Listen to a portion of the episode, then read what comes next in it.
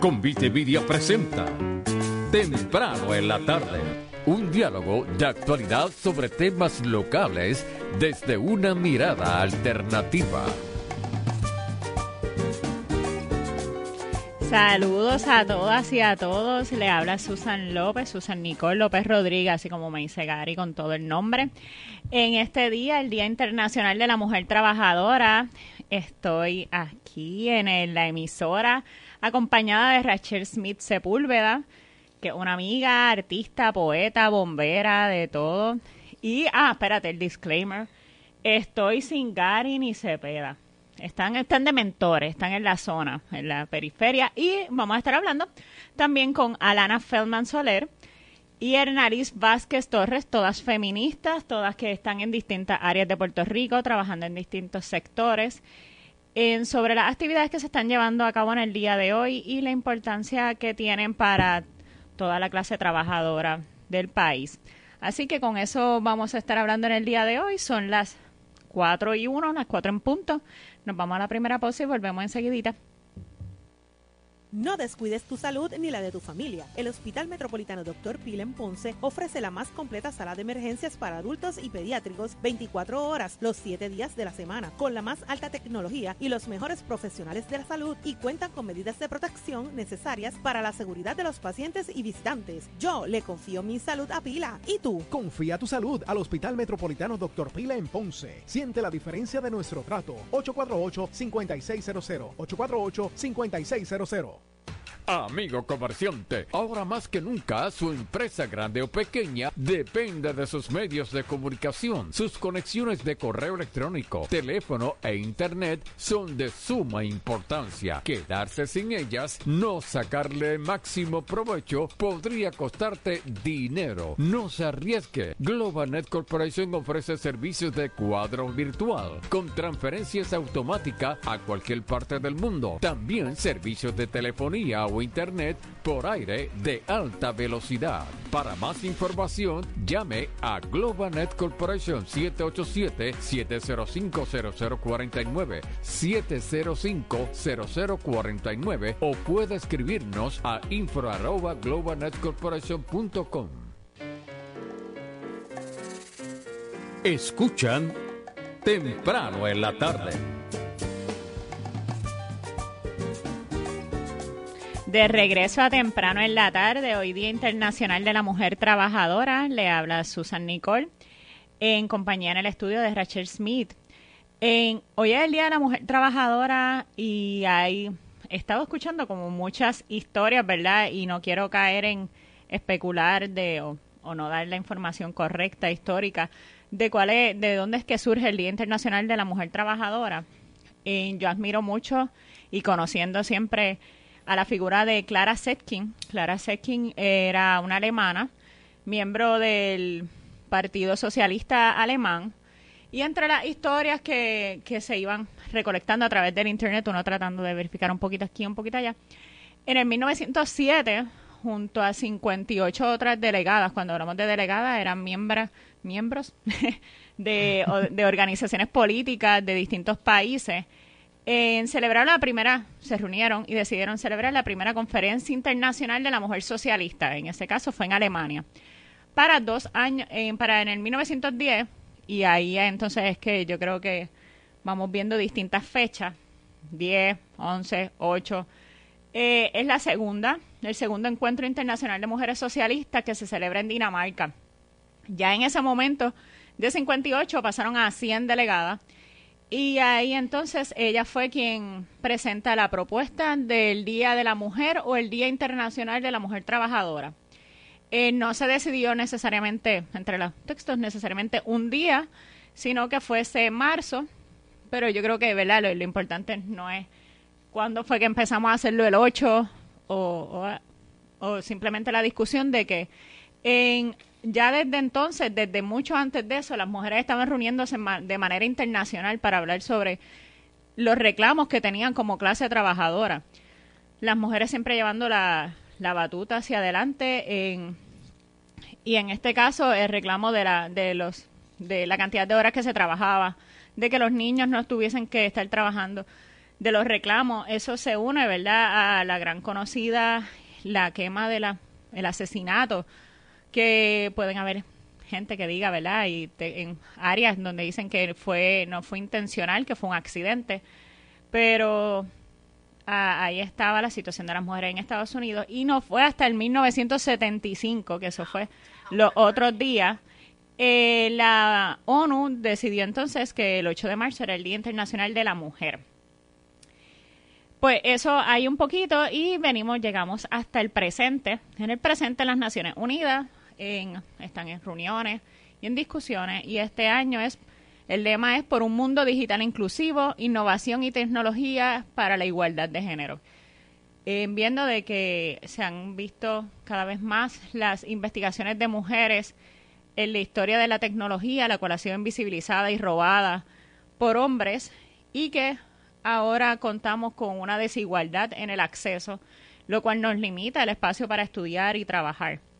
Y en Puerto Rico, la coalición 8 de marzo, que es un grupo de organizaciones feministas hace la convocatoria para hoy. Ahora mismo deben de estar ahí reuniéndose al frente del Departamento de Recursos Naturales y Ambientales en Río Piedra.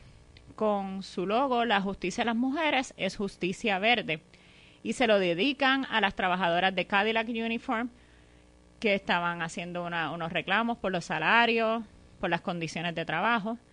A Tintin Della, la fundadora de Casa Pueblo. Y a la ginecóloga, la doctora Yari Vale entre las cosas, ¿verdad? Cuando hablamos de justicia verde, en, los otros días escuchaba a Yanira Reyes, que es una máster del feminismo, y lo explicaba muy bien, pero aquí un poquito es, ¿verdad?, la educación ambiental, antirracista, descolonial, hablarles de la educación, la economía y el acceso a la seguridad energética, la gente antes que la deuda, los desplazamientos forzosos, y que la justicia de las mujeres es la justicia de todos de todas las personas. Y eso es algo que se ve en los reclamos desde el 1907 1910 y podemos decir más atrás de eso cuando las mujeres salen a luchar y cuando las mujeres hacen reclamos políticos y sociales no lo están haciendo por ellas para ser mujeres y tener un beneficio lo están haciendo en un plano de equidad e igualdad entonces aquí tengo a mi amiga Rachel en y yo quería hablar antes de ella, antes que ella misma hablara de ella, eh, porque eh, las expresiones de, arte en todas sus dinámicas tienen una connotación en que puede ser paga y puede ser divertida y lleva y qué bien me siento con lo que estoy escuchando y lo que estoy viendo y ya. Pero cuando el arte nos incomoda y nos deja pensando y nos hace sentir un poco incómodos, yo creo que está llevando un mensaje. Y el arte de Rachel es bello, pero que bueno, a mí me encanta. Yo creo que he sentido eso últimamente, que cuando Rachel declama poesía, yo me siento como que, ay, me dolió. y tiene unos proyectos por ahí pasando y quería que nos contaras de eso. Primeramente, te doy las gracias, Susan, de verdad. Nosotros siempre estamos andando por ahí. Debería hacer un podcast, muchacha, te lo estoy diciendo. La primera en anunciar lo voy a hacer yo. Eh, te doy las gracias, eh, primeramente por, por darme este foro. Eh, nuevamente, eh, para mí es un privilegio poder tener la habilidad y la oportunidad de poder ejercer como yo quiero ejercer en el arte. El arte no, es, no debe ser meramente estético y yo llevo mucho tiempo pensando en esto. Eh, el arte desde el conocimiento es libertad. El arte desde la estética es esclavitud. El arte desde la estética puede meramente encerrar lo, lo que quieren que escuchemos y veamos. El arte del conocimiento nos abre hacia el dolor de la realidad en que vivimos. Si tú no sientes las cadenas, no te vas a soltar de ella. Y para eso te tienen que molestar. Y el arte no muchas veces es apoyado cuando se cuando emana desde el conocimiento. Sin embargo, en la realidad que vivimos en nuestra isla y en nuestro querido sur, hemos visto que es más imperativo que nunca educar mediante el arte. Y para eso estamos. Y mm, qué bello saber que, que ¿verdad? Con, con lo que estoy haciendo, la gente está escuchando, la gente está entendiendo, la gente se está incomodando y están abriéndose hacia otro mundo fuera del velo del baile botella baraja y la belleza. Es más allá. Es lo que necesitamos nosotros para realmente tener dignidad. Y eso no se consigue fácil. Para eso hay que sufrir. es, bien trágico. Pero anyway, lo que queremos decir aquí es que estamos trabajando y este mes eh, vienen muchas cosas desde el conocimiento. Eh, vienen muchas exhibiciones, estamos declamando mucho, viene por ahí un evento en la concha, por, ¿verdad? Por si acaso, esto no te lo había mencionado, hay un evento en la concha para el Día de la Abolición de la Esclavitud. El 22 de marzo. El 22 de marzo. Eh, voy a estar declamando allí, así que si quieren darse cita para escuchar eh, mi poesía, pues y la poesía de otros artistas y el talento de otros artistas músicos que se van a estar presentando allí, eh, va a ser bien agradable, va a ser bien posiblemente doloroso, pero hermoso, porque se sufre pero se goza. Sí, y sabía que este en esta semana en, hay una exposición que en el área metro, pero es todas mujeres. Yo vi esa lista y me encantó ver esa lista así, todos los nombres femeninos o de personas, ¿verdad?, feminizadas que Tenemos, tenemos muchas mujeres allí. Hay eh, una muestra de 30 mujeres afro-puertorriqueñas destacadas en el arte eh, contemporáneo y emergente. Entonces, estas mujeres afro-puertorriqueñas, eh, ¿verdad? Y muchas de ellas eh, admiro y conozco. Saludos a Ketsia por ahí. Ay, ella sí, amiga del espacio también. Sí, mano. Y este, ¿verdad? Ellas, ¿verdad? Entre viviendo y trabajando entre Puerto Rico, España, Francia y Estados Unidos eh, han aportado para esta muestra de exhibición curada ¿verdad? Por, por nuestro Edwin Collazo de Casa Silvana, es una casa afrocultural que se dedica precisamente a la visibilización del arte afrocaribeño. Eso existe, señores, es un movimiento y es bien grande y hay un interés internacional por el arte afrocaribeño. Y pues me siento privilegiada de ser parte de, de esa cepa representativa dentro de esta, esta exhibición que se va a estar dando eh, se va a estar dando en el Museo Casa Escute en Carolina eh, desde las 7 de la noche.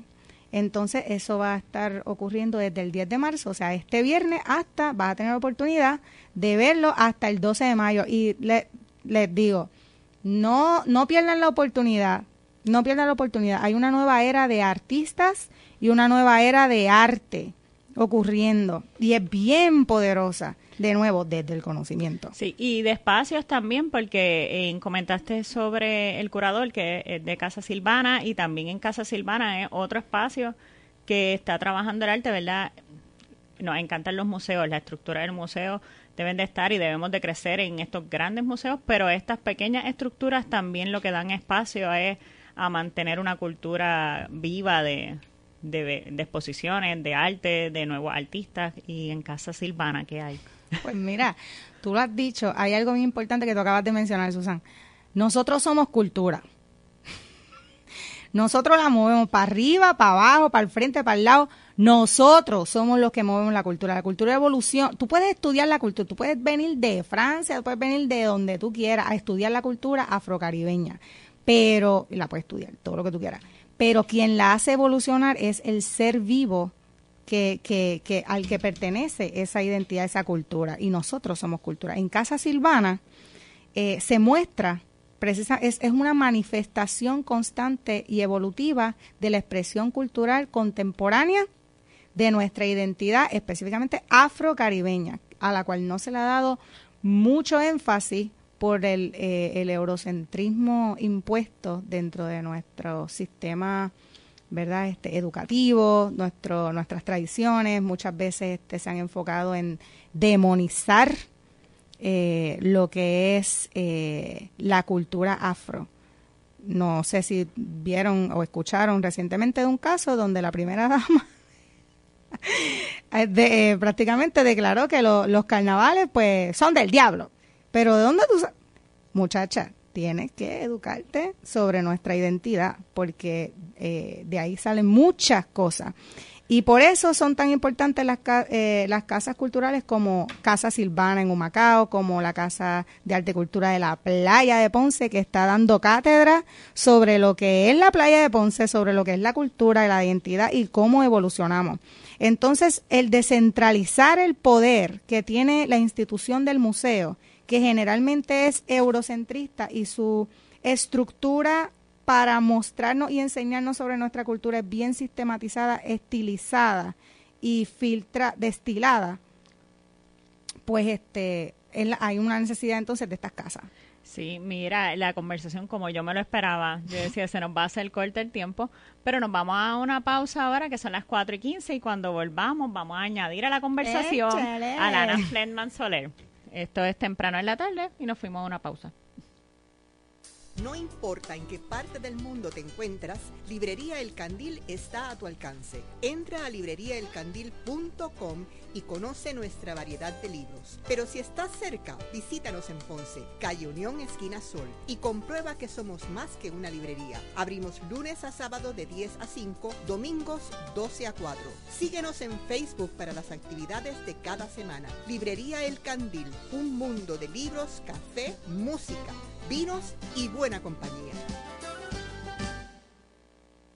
Te habla Gary Gutiérrez y vengo a decirte que tu espera terminó. Respetando el distanciamiento físico, el crocante chuletón, la jugosa pechuga pastelada y el legendario tres leches del Paraíso Fonda Criolla Igual te esperan en Plaza San Cristóbal del Coto Lauret, justo a la salida 95 de la autopista Luisa Ferré. Ahora, como la cosa no está fácil, además de la carta regular, el chef Luis Alberto te brega con especiales de almuerzo y con una bandeja familiar. Así que en tiempos de pandemia, si lo tuyo es lo criollo, tu paraíso paraíso está en el paraíso Funda Criolla Ival 787-842-0076.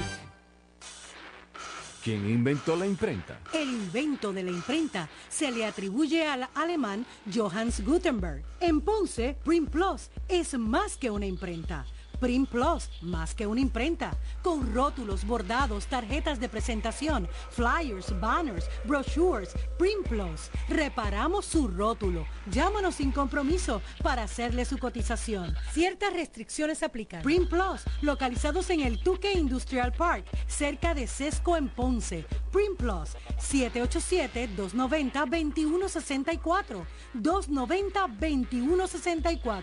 Print Plus, nuestra calidad nos distingue. Escuchan temprano en la tarde análisis de temas globales desde una perspectiva local.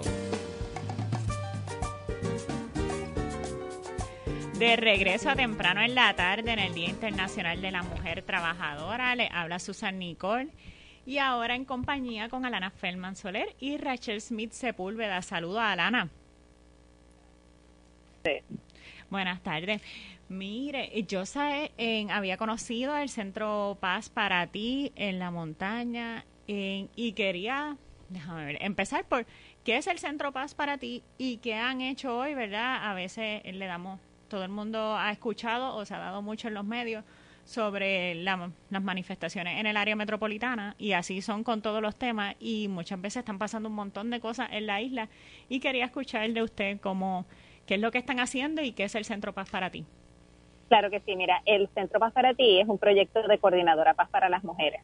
Para quienes no conocen a Coordinadora, Coordinadora es la coalición puertorriqueña en contra de la violencia doméstica y la agresión sexual. Así que es una coalición de organizaciones que están ubicadas a través de todo Puerto Rico y ofrecen diferentes tipos de servicios. Algunas son personas en su carácter personal que son profesionales, algunos son albergues, algunos son centros de servicio, algunas proveen servicios de salud, algunas proveen servicios legales. Este proyecto, el Centro Paz para Ti, es el primer proyecto que la coalición desarrolla como coalición. Así que no somos una integrante de la coalición, sino un proyecto de la coalición. Y este es el primer proyecto de servicio que se desarrolla desde la coalición y se desarrolla desde el municipio de Adpuntas. Así que ubicamos en el barrio Yahuecas de Adpuntas, precisamente porque mirando el mapa de dónde están los servicios que se le ofrecen a las mujeres en Puerto Rico, notamos que había un vacío en el área de la montaña. Así que, ¿verdad? Casi todos los servicios se, se concentran en las en las áreas costeras y en las ciudades más grandes y eso pues deja desprovista de servicios a muchas de las mujeres que vivimos, ¿verdad?, dentro de, este centro montañoso de nuestra isla. Y eso quiere decir que cuando surgen situaciones que afectan a las mujeres del área de la montaña, tenemos que referirles para que vayan a Arecibo, para que vayan a Ponce, para que vayan a Mayagüez.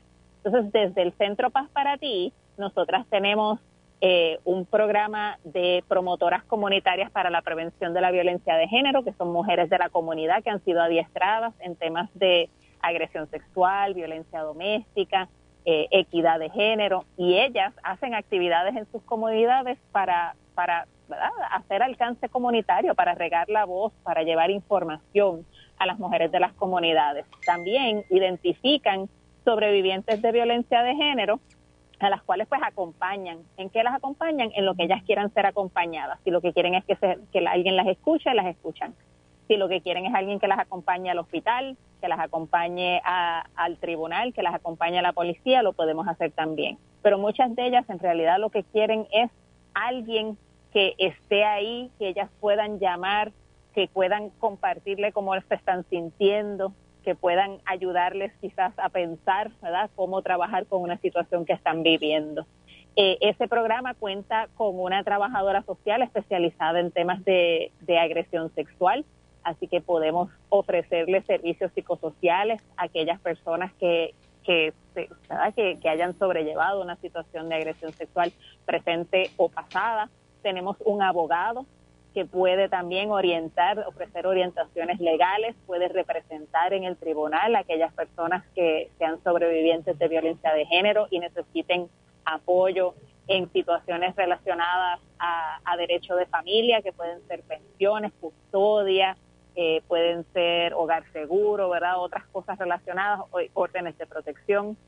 Eh, también tenemos un huerto comunitario, tenemos grupos de mujeres voluntarias que vienen al centro a sembrar, a deshiervar, a cosechar lo que se cosecha en, en nuestros 15 bancos de siembra en el huerto del, del Centro Paz para Ti, se pone a la disposición de la comunidad a precios por debajo, ¿verdad?, de, lo que sería el, precio en, un supermercado o, el precio de muchas cosas que son importadas en, Puerto Rico. Además de que sabemos que es saludable, sabemos que es agroecológico, que no tiene pesticidas, no tiene herbicidas y que ha sido, ¿verdad?, eh, cosechado con, con amor y cariño en un programa que, que de hecho no solamente es para la creación de, de alternativas saludables eh, sino también es un espacio para la creación de sostenibilidad e independencia, ¿verdad? Porque el poder crear nuestro propio alimento es una manera de ir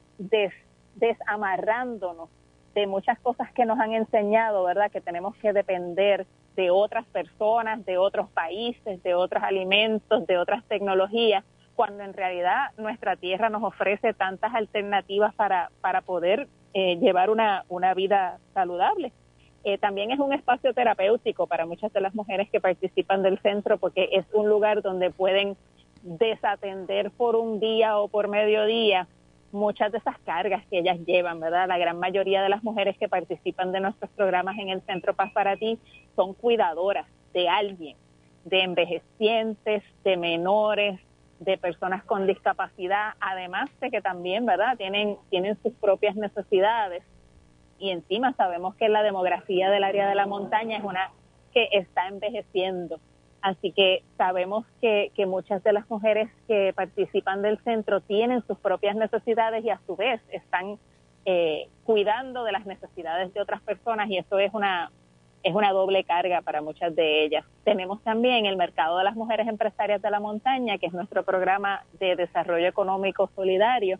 Así que tenemos un espacio una vez cada dos meses, un grupo de mujeres eh, eh, empresarias, ¿verdad? artesanas, manualistas, eh, que, que crean, proveen servicios, cocinan, proveen alimentos, cosechan, agricultoras eh, que coordinan el ofrecer este espacio y ellas lo, lo coordinan de manera que ellas mismas se apoyan mutuamente.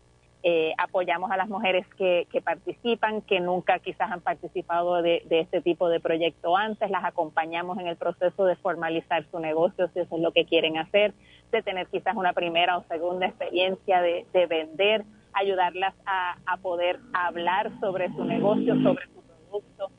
Les ofrecemos adiestramientos para que puedan aprender a crear un, presupuesto, a, sacar un registro de comerciante, a certificarse como artesana. Eh, así que las acompañamos en ese proceso de crear también una independencia económica.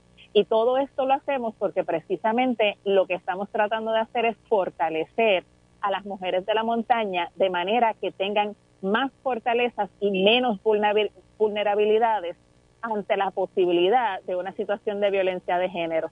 Eh, porque sabemos, ¿verdad?, que ante más vulnerabilidades, más dependencia, más probable es que a la hora de tomar una decisión de salir de una situación de violencia de género, en caso de que te encuentres en una situación de violencia de género, pues es más difícil, porque entonces tienes menos alternativas y las alternativas usualmente te pesan más eh, en, el bolsillo o en, en tus relaciones sociales.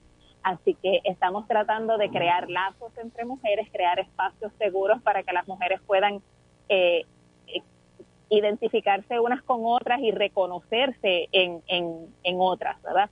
Reconocer que hay experiencias similares que están viviendo eh, y que hay maneras comunes en las que pueden sobrellevar esas situaciones comunes que, han estado viviendo. Así que quizás una ha tenido una experiencia que ayuda a la otra y que colectivamente podemos entonces irnos moviendo hacia, hacia ese fortalecimiento. Sí, en, ah, tengo amistades que viven en el área de la Junta y que participan del proyecto, o que ambas aquí, tanto Rachel como yo, estábamos aquí haciéndonos señas de que sí, conocíamos del proyecto y que nos gustó mucho en años, no me recuerdo si fue el año pasado o antipasado, que realizaron una actividad en la plaza de adjuntas donde hicieron una pintada y había información, habían organizaciones. En, a mí me gustó mucho porque exacto conocía a las promotoras de las comunidades, habían mujeres ahí donde estaban conversando en cómo ellas se sentían, ¿verdad? Empoderadas con la información y con las herramientas para poder ayudar en su comunidad. Te pregunto, ¿hubo algo que hicieron así hoy, en el día de hoy? Sí, estamos haciendo algo similar. Estamos aquí todavía en la Plaza de Castañera, algo similar a lo que hicimos el año pasado en la Plaza de Adjuntas. Pusimos nuestras carpas, eh, nuestras mujeres voluntarias están aquí en, en, la Plaza de Castañera y unas con mesas de información, como son las promotoras comunitarias. Eh, en vez de pintata, esta vez tienen, tienen carteles para que las mujeres puedan escribir sus reclamos, eh, puedan sacarse fotos con ellas, puedan colgarlos de manera que otras personas las puedan ver. Eh, tienen información para distribuir, pero también entonces están nuestras empresarias que pusieron carpas también con algunos de los productos que ellas que ellas venden eh, y tenemos entonces eh, otras organizaciones que también pues eh, están solidariamente informando y, y proveyéndose información sobre sobre sus servicios. Y también se hizo como el tema del 8 de marzo que se seleccionó a nivel isla este año es el de justicia verde. El grupo de promotoras comunitarias también hizo un cordel eh, reconociendo a muchas mujeres que han sido protagonistas en la lucha ambiental en Puerto Rico y que muchas veces eh, olvidamos sus nombres, ¿verdad? Eh, no, no las reconocemos de la misma manera en que se nos ha enseñado a reconocer el liderato de, muchos de los hombres en Puerto Rico. Así que también abrimos ese espacio. El año pasado se hizo se hizo un altar eh, a Tati Fernoso, que precisamente eh, se le dedicaba eh, las actividades del 8 de marzo del, 2022 a ella porque murió un poco antes del 8 de marzo, pues este año se le, se le dedicó al tema de la justicia verde y entre ellas a, a Tinti de ella. Así que hicimos ese, ese espacio de, reconocimiento, ¿verdad?, a, a las mujeres que han venido antes de nosotras y quería, ¿verdad? Aquí antes de irnos a la pausa, que nos pudieras refrescar dónde podíamos conseguir más información de las personas que están ahí, tanto los que quieran colaborar, las personas que quieran colaborar o que quieran acceder a servicio. Claro que sí. Bueno, al Centro Paz para Ti nos pueden conseguir. Eh, tenemos una página, eh, una página web que es centropazparati.org. Nos pueden encontrar en Facebook como Centro Paz para Ti o en Instagram como C Paz para Ti en cualquiera de esos, o nos pueden llamar por teléfono, como la vieja guardia, ¿verdad? 787-380-6106. Pues encantada, Lana, de verdad que al menos aquí estamos ya en, con planes de colaboración, ya nos estamos mirando y, y apuntando hacia allá. Yo creo que, que es un espacio genial, yo tengo muchas ganas de ir al vuelto. Así que no, nos veremos por ahí. Un abrazo solidario y feminista a todas las compañeras. Sí. Saluda, un saludazo para allá. Menciono que el próximo mercado es el 30 de abril, así que ese es, buen día para, para que nos visiten o para intentar cualquier eh, colaboración. Ay, pues genial, pues sí, encantada. Estábamos escuchando ahora a Lana Fredman, son las 4 y 30, nos vamos a ir a una pausa aquí en temprano en la tarde y regresamos enseguidita. Aquí, WPAB 550 Ponce transmitiendo para todo el mundo por el 550 en la banda AM, 93.1 FM y PAB550.com por la internet. Caribe Coop, la cooperativa del sur, presenta Un Minuto en las Noticias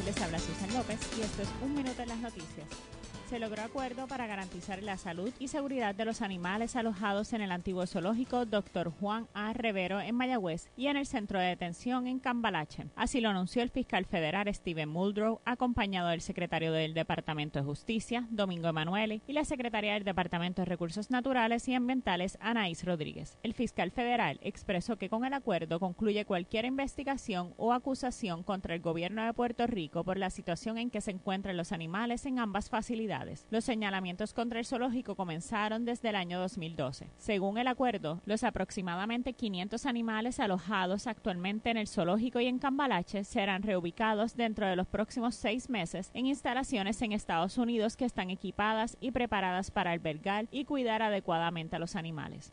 Desde que el talibán llegó al poder en Afganistán, el país se ha convertido en el más represivo del mundo para las mujeres y niñas, privadas de muchos de sus derechos básicos, dijo Naciones Unidas en el día de hoy. En un comunicado con motivo del Día Internacional de la Mujer Trabajadora, la misión de las Naciones Unidas señaló que los nuevos gobernantes de Afganistán han mostrado un enfoque casi singular en la imposición de normas que deja a la mayoría de las mujeres y niñas atrapadas de facto en su casa. Las restricciones, especialmente el veto a la educación, y al trabajo en ONGs provocaron una feroz condena internacional. Pero el talibán no ha dado indicios de retroceder y alegó que las prohibiciones son suspensiones temporales, supuestamente necesarias porque las mujeres no vestían el pañuelo islámico o el hijab correctamente y porque no se respetaban las normas de segregación por sexo. A lo que expresó Rosa Contumbella, representante especial del secretario general de las Naciones Unidas y jefa de la misión especial en este país. Confinar a la mitad de la población del país a sus casas es una de las mayores crisis humanitarias y económicas en el mundo. Es un acto colosal de autolesión nacional.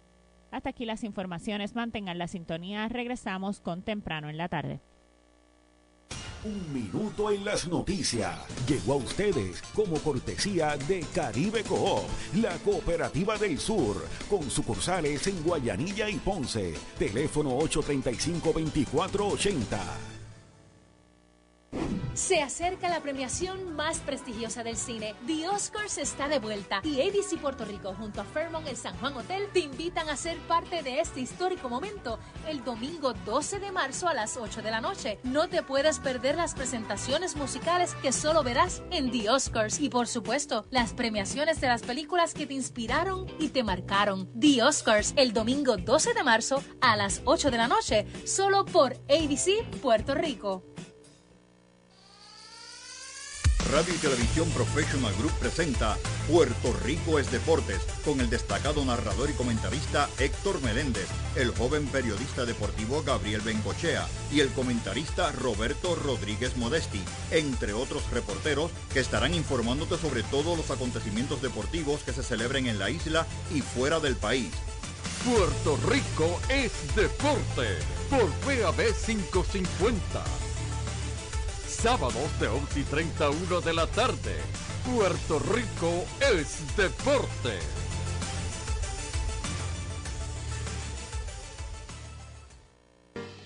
Escuchan temprano en la tarde un diálogo de actualidad sobre temas locales desde una mirada alternativa. De regreso a temprano en la tarde y sigo diciéndolo, Día Internacional de la Mujer Trabajadora, aquí con Susan Nicole y Rachel Smith en el estudio de WPAB. Y tenemos en línea directo desde el, creo, ¿verdad? Desde el Departamento de Recursos Naturales y Ambientales de Río Piedras a la ecofeminista sureña, la amiga Hernalí Velázquez Torres. ¿Cómo está? Vázquez, Velázquez, mira a ti, te cambié los apellidos, Vázquez. Eh, Saludos desde acá, del estudio. Me cambiaron, sí. ¿Cómo estás? ¿Me escuchas bien? ¿Te escuchas? ¿Te escuchas bien? Ok, es que yo las escucho entrecortadas, pero está bien. Ah, está bien. Pues mira, cuéntanos, ¿estás en el Departamento de Recursos Naturales? Estoy en camino. Está en camino. Ok, pues te pregunto, ¿verdad? Sé que eres en activista ecofeminista y sobre todo desde el sur. Y este año lo, la, el llamado es la justicia verde, que tiene varias vertientes sobre cómo se define la justicia verde, pero quería saber, en tú como activista y como feminista, ¿cómo ves la necesidad de esos reclamos en este momento en el país? Bueno, estamos atravesando ¿verdad? una crisis ecológica y nombrarla desde ese lugar pues ayuda prácticamente a hacerle frente a la idea que se une en conjunto a que las opresiones de las mujeres y la naturaleza están interconectadas, por lo cual está ese, ese de la, cuál, cuál es, cómo se llama o se puede nombrar esa justicia de las mujeres. Eh, así que eso un poco creo que lo que se está llevando a cabo del, del, del reclamo desde esa perspectiva que pues yo le llamaría ecofeminista. Ok, entonces, ¿verdad? Cuando recalcas que eres del sur, entre uno de los temas que sé que estás trabajando, que, sé que estás al tanto y colaborando y apoyando, es la zona de Guayama, Salina, que cada vez se le añaden más, más situaciones y más temas. Tenemos, ¿verdad? La AES, en ahora la situación, bueno, la situación destapada recientemente de la zona marítimo terrestre en Salina. y bueno, las mujeres siempre han tenido un rol en, la defensa de, estos espacios y en la portavocía y quería un poco, en ¿verdad? Si, si tenía información sobre eso, ponernos en contexto de qué es lo que está pasando en esas comunidades y cómo es que se organizan sobre todo esos espacios y el rol de la mujer.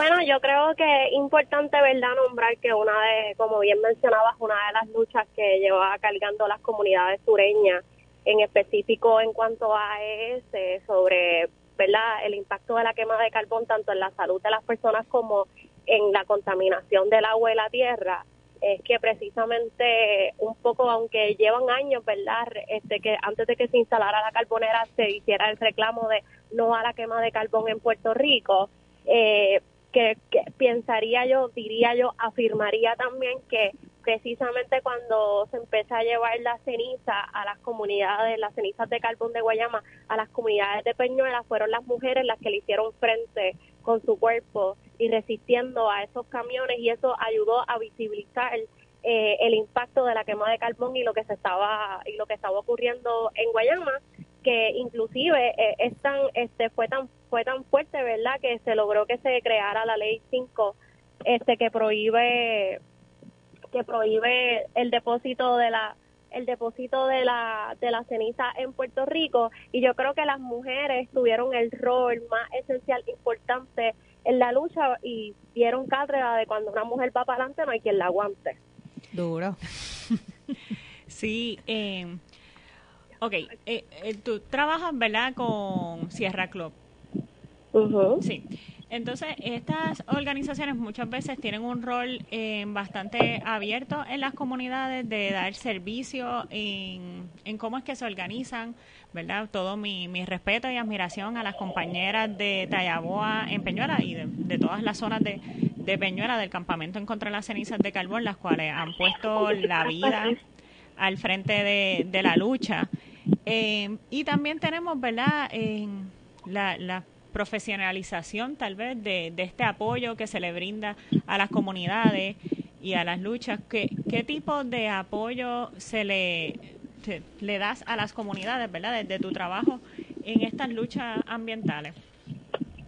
Pues mi experiencia es muy particular, ¿no? Porque aún reconociendo, ¿verdad?, que hay organizaciones ambientales sin fines de lucro que tienen presencia en las comunidades, mi relación es distinta a cómo nos relacionamos desde ese lugar. Eh, y es decir, eh, antes de yo trabajar para el Sierra Club, pues yo conocía que el Sierra Club estaba presente en las comunidades de Guayama, tratando en las comunidades de Guayama y Salinas, trabajando el tema de las transiciones este, justas, ¿verdad? Desde los sectores apoyando y fortaleciendo economías locales como la pesca y también hablando sobre pues la necesidad de poder tener un sistema energético eh, democrático desde y para la comunidad. Sin embargo, ¿verdad? Porque ya que lo menciona Susan, que yo trabajo para Sierra Club, yo vengo de esas comunidades a las cuales estamos trabajando, así que en ese sentido, pues ya yo estaba insertada desde las comunidades y pues se han dado pues diferentes formas de cómo luego de luego de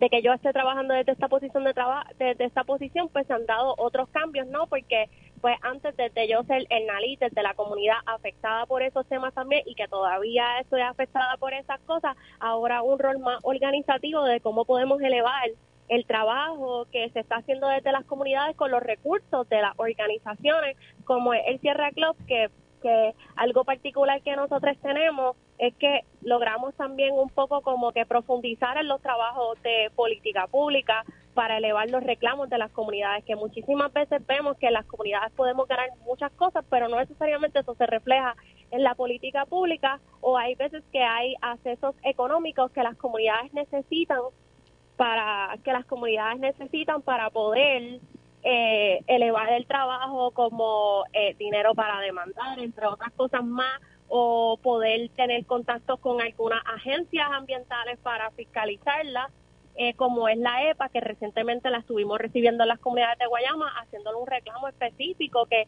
ilegal o ilegal siguen contaminando la comunidad y cómo podemos hacer que todas esas multas o todas esas cosas que supuestamente hace la EPA vaya a reparaciones para la comunidad. Entonces eso se da en un trabajo de relación entre las comunidades y las organizaciones.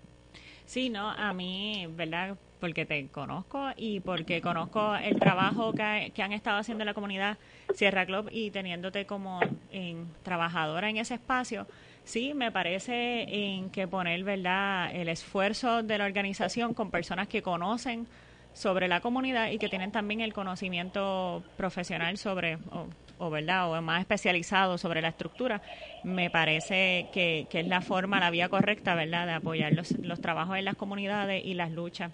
Quería, eh, nada, si tenía algún mensaje, alguna para este Día Internacional de la Mujer Trabajadora como ecofeminista y cuáles deben de ser los trabajos. Hoy es el día de, hacer ruido, de, visibilizar la situación que tenemos como país, pero entonces un recordatorio de cómo es que debemos de accionar en el día a día para que esto no sea un reclamo de un sector, sino que sea un reclamo de país.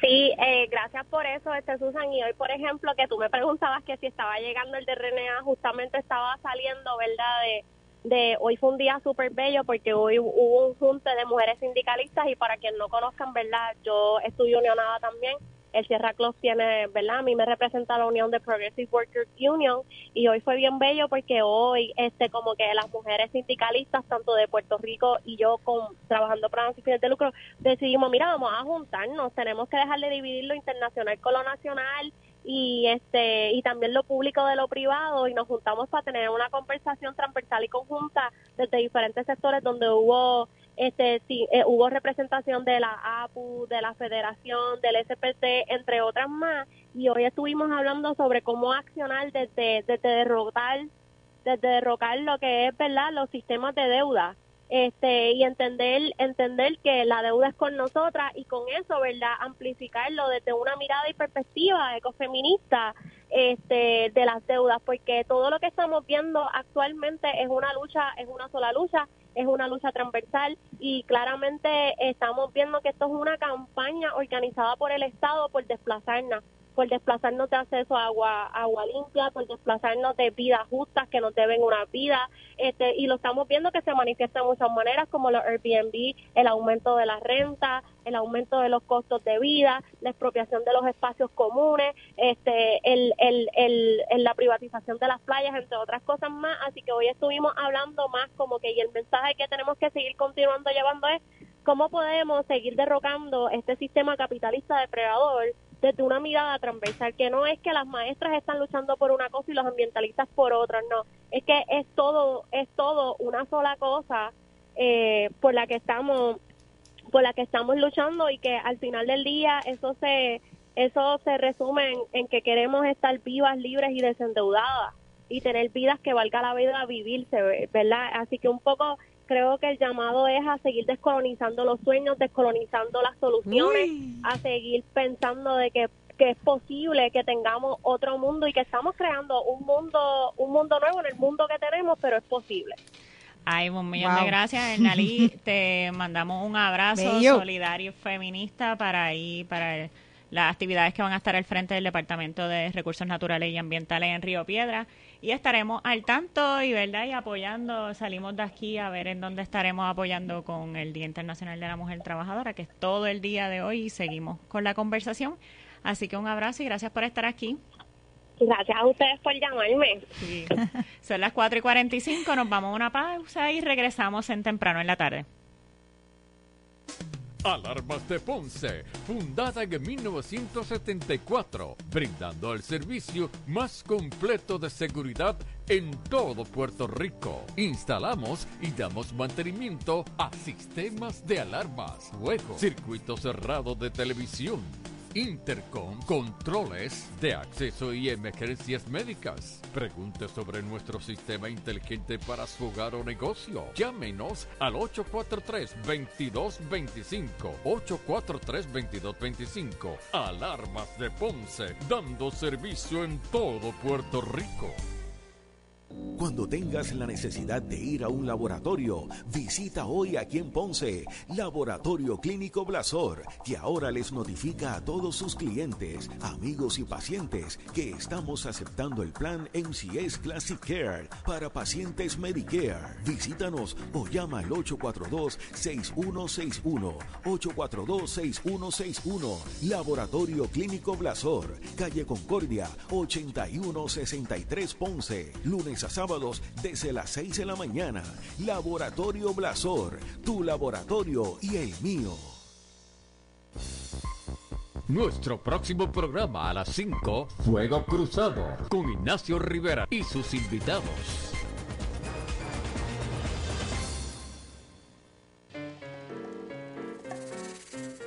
Escuchan temprano en la tarde.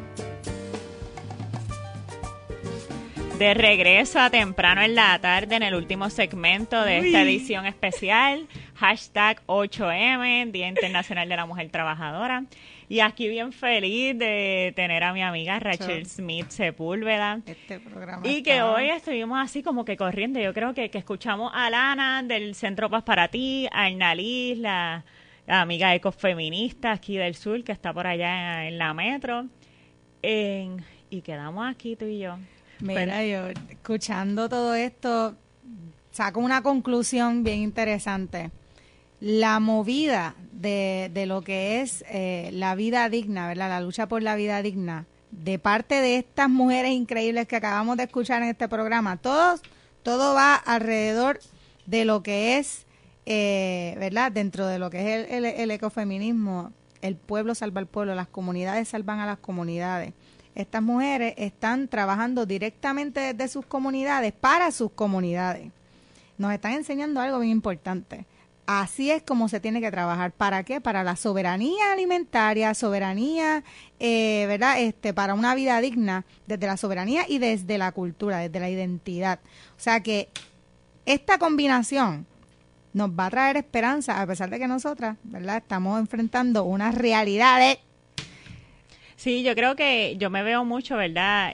nos vemos bien similares. Tenemos una realidad de tal vez de trabajo y definitivamente de zona geográfica. Estamos hablando, nosotras vivimos en el sur, en, con las de la montaña y en la zona metropolitana, pero en toda la isla, en este archipiélago, hay muchas similitudes en los trabajos de las mujeres y en cómo nos envolvemos y nos desenvolvemos entre nosotras y cómo es que colaboramos. Yo pensando así, ¿verdad? Pensaba en los proyectos de, de Ponce que, que podemos ver y, sentirnos identificadas, la Casa de Arte y Cultura de la Playa de Ponce. Saludito a Dios, Sí, eh, es un espacio donde da esa accesibilidad a, a crear y a sanar y a buscar crecer como individuos, como individuas y crecer como como pueblo, como comunidad. Y también el huerto urbano del Callejón Trujillo, ese espacio, rescatado, ese espacio rescatado y autogestionado, son pequeños ejemplos, son dos granitos de ejemplos dentro de una gran gama de trabajos que estamos haciendo constantemente las mujeres. Y en eso pensaba en, en estas revueltas históricas o en estos levantamientos históricos, cómo preceden las mujeres a los, a levantamientos que han sido históricos en otros momentos. Aquí compartía con, con Gary sobre el marzo del 1917, donde las, las, las direcciones sindicales, las trabajadoras, incluyendo las amas de casa, o sea, cuando se reafirma esta, esta participación de las amas de casa, estamos hablando de un nivel de conciencia de clase y de género en el cual nos sentimos que si yo trabajo en la casa, eso es trabajo. Trabajo no remunerado, es trabajo, es doble y triple jornada, es que salgo a trabajar a la fábrica y en este caso, o sea, hablando de, de en esta fecha, en 1917, antes de esto, es la situación de tú tener que trabajar y tus hijos, tus hijos y hijas también estar trabajando por un salario menor al de los hombres así que vemos que las mujeres, conciencia de clase y conciencia social y política nunca nos ha faltado, simplemente que nos han faltado los espacios en los cuales días como hoy son días de salir y, y reclamarlo. Hay actividades bonitas, me encantan las bomberas, hablando ahí, tirando las bombas, los toques de bomba, muy, muy espacio aquí, pero también ahí vemos representaciones en otros países. El voy a salir y lo voy a quemar todo y voy a ir y, lo que dirían vandalizar los espacios públicos. Es una representación, es una pequeña representación de la violencia histórica que tenemos como, un como reflejo, un espejo. No, ser mujer en esta actualidad y con nuestra realidad y eh, concentrándonos en, en la realidad puertorriqueña, eh, no metrocentrista, o sea, fuera del área metro, eh, la cosa está está pelúa. Nosotras como mujeres nos enfrentamos ahora mismo a, lo que menciona una de nuestras compañeras en, la entrevista en, el segmento pasado.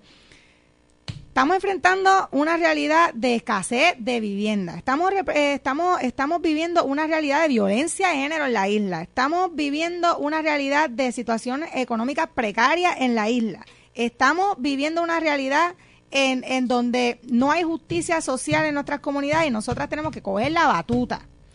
Eso es lo que estamos viviendo ahora mismo las mujeres, el género femenino en Puerto Rico. Es una presión.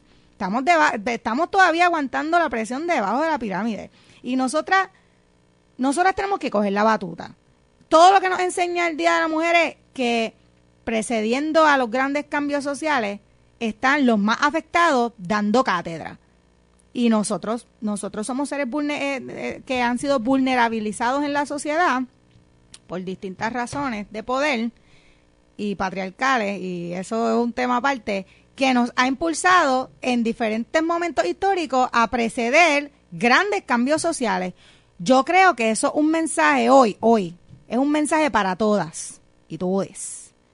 Vamos a coger la batuta mira lo que está pasando, mira, mira todas estas mujeres haciendo cosas increíbles. Vamos a coger la batuta, vamos a, desde nuestras comunidades, a empastar nuestras comunidades. Todos tenemos nuestras trincheras, escoge la tuya. Desde, desde tu comunidad, si tú sabes que estamos enfrentando unas injusticias sociales, te toca coger la batuta. Es ahora o nunca. O pierdes tu país y te vas a buscar dignidad a otro lugar que no es tu terruño o trabajas por la dignidad tuya y la de tus compañeros y compañeras y compañeres. de tu comunidad, nuestras personas mayores, nuestros niños, nuestras personas vulnerables. Miren lo que están haciendo desde diferentes trincheras las mujeres en Puerto Rico, dentro y fuera del área metro. Cojan ejemplo y fabriquen estrategias. Vamos a hacerlo, se puede. Sí, yo creo que no hay acción pequeña. De, no hay acción pequeña y también es un poco en dejar de estar, a veces nos culpamos mucho, las mujeres nos echamos mucho la culpa de que si reproducimos un sistema eh, machista, patriarcal, es culpa de las mujeres porque las mujeres crían. estaba escuchando ahí uno tratando de escuchar podcast y, y videos y cosas así, y había una que decía, ¿sabes? Y, y, es la explicación sencilla que hay que volver a hacer, ¿sabes? Estamos en un sistema patriarcal y machista, estamos todos, todas las personas de, de estamos en ese mismo sistema. Las mujeres no tenemos más culpa porque somos las que criamos, somos las que hacemos. Las mujeres. Alguien lo tiene que hacer. Vamos a empezar por ahí. Entonces, pues estamos ahí llevando la carga de la crianza, la carga de educarnos y de combatir en contra de las violencias que recibimos todo el tiempo y encima de eso, ¿verdad? Las preocupaciones de que esas violencias las puedan sentir nuestras nuestras crías, nuestras uh así que yo creo que, que es crear la conciencia de que yo quiero algo diferente y todos los días voy a hacer algo diferente y puede ser una, una pequeña actitud, una pequeña acción y eso ir encaminándolo y tú nunca sabes, a veces uno empieza de poco en poco y termina siendo una gran líder o simplemente esas pequeñas acciones conllevan a un ejemplo hacia otras personas a, a sentir esa, esa gran influencia y no quería irme, ¿verdad?, sin antes en comentar que el sistema nos falla, nos falla cuando hablamos de feminicidio. Hay un Día Internacional de la No Violencia hacia la Mujer y hoy es el Día Internacional de la Mujer Trabajadora. Pero los temas de las mujeres todos se interrelacionan. Y recordando que, me da sentimiento, ¿verdad? Recordando a la amiga Andrea y Valerian. sí. El sistema le falló a ella y nos falló a nosotras. ¿sabes? y nos, nos continúa fallando cuando siguen creciendo los, números de, de feminicidio, sigue creciendo la violencia hacia la mujer en toda su estructura y es penoso uno sentir que cada vez se puede ir añadiendo más conocidas y no tienen que ser necesariamente conocidas, simplemente más mujeres a una situación que seguimos invisibilizando y no dándole la herramienta y para que deje de, para que se, todo esté interrelacionado. Está interrelacionado en los reclamos, como comentaba el Nalí sobre el Día de la Mujer Trabajadora, pero las violencias están interrelacionadas también en cómo nos afectan.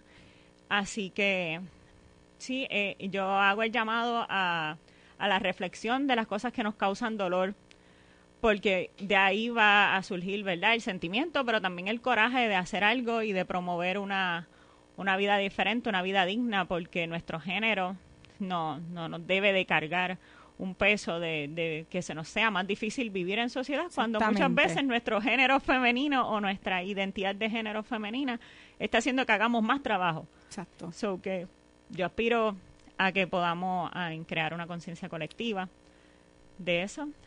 Susan, de los pequeños actos que estamos hablando, esas palabras tuyas, mm, o sea, dan al clavo. Pequeños actos. Nosotras podemos educar, pero también tenemos que buscar estrategias para que la sociedad entienda lo que estamos tratando de educar. Si no se nos están dando herramientas, nos toca a nosotras crearlas. Esa es la que hay. Las mujeres hemos persistido bajo mucha presión y de manera histórica. No lo merecemos, pero si nos van a seguir ejerciendo presión, vamos a seguir luchando, vamos a seguir luchando por, por nosotras, por nosotras y por todas las que no están y las que vienen. Pues sí, aquí agradezco mucho a Rachel que me haya acompañado aquí y a Lana y Hernalí y también a, Gary Cepeda que, que, me dieron aquí rienda suelta. Así que voy a hacer honor a la frase salud y resistencia y gracias por escucharnos. Escucharon temprano en la tarde. Un diálogo de actualidad sobre temas locales desde una mirada alternativa. Una producción de Convite Media para PAB 550.